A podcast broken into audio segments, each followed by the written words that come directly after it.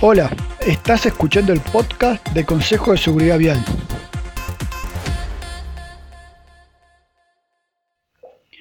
Aquí hablaremos sobre elementos de manejo que podemos aplicar en nuestra conducción para hacer de la vía un lugar más seguro. Subir volumen y abrochate el cinturón, que ahora vamos a comenzar. Si estás embarazada y tenés que usar el cinturón de seguridad, debemos recordar que hay ciertas cosas que no se deben utilizar. Por un lado, que el cinturón eh, no te pase la, zona diagonal, te esquive la panza, pase por la panza, por el costado derecho si estás conduciendo, y digo, si estás acompañante, eh, costado derecho de la panza, o si estás conduciendo por el costado izquierdo de la panza. Eh, tampoco te tenés que colocar la parte horizontal del cinturón, la, zona ventral, por arriba de la panza. ¿no?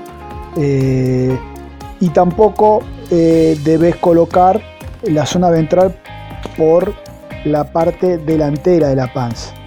Todos estos son errores que pueden resultar a veces más cómodos pero que a la hora de actuar terminan apretando eh, o no, no actuando como corresponde y a veces ocasionan un daño mayor al que debiera.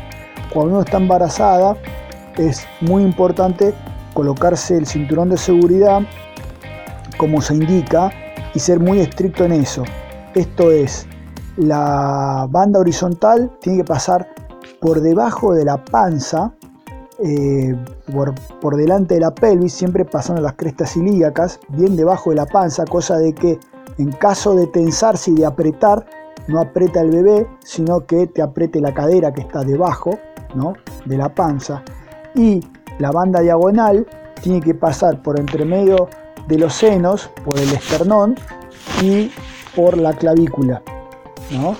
Eh, muy importante a la hora de colocárselo, asegurarse eso, ¿no? No se brocha así nomás, porque a veces queda por delante de la panza, por arriba de la panza, y asegúrese que pase bien por la pelvis, por debajo de la panza, por las crestas ilíacas, que son los huesitos duros de la cadera, y por el esternón entre medio de los senos, ¿no? pasando luego por arriba de la clavícula, que es el huesito que une el hombro con el cuello.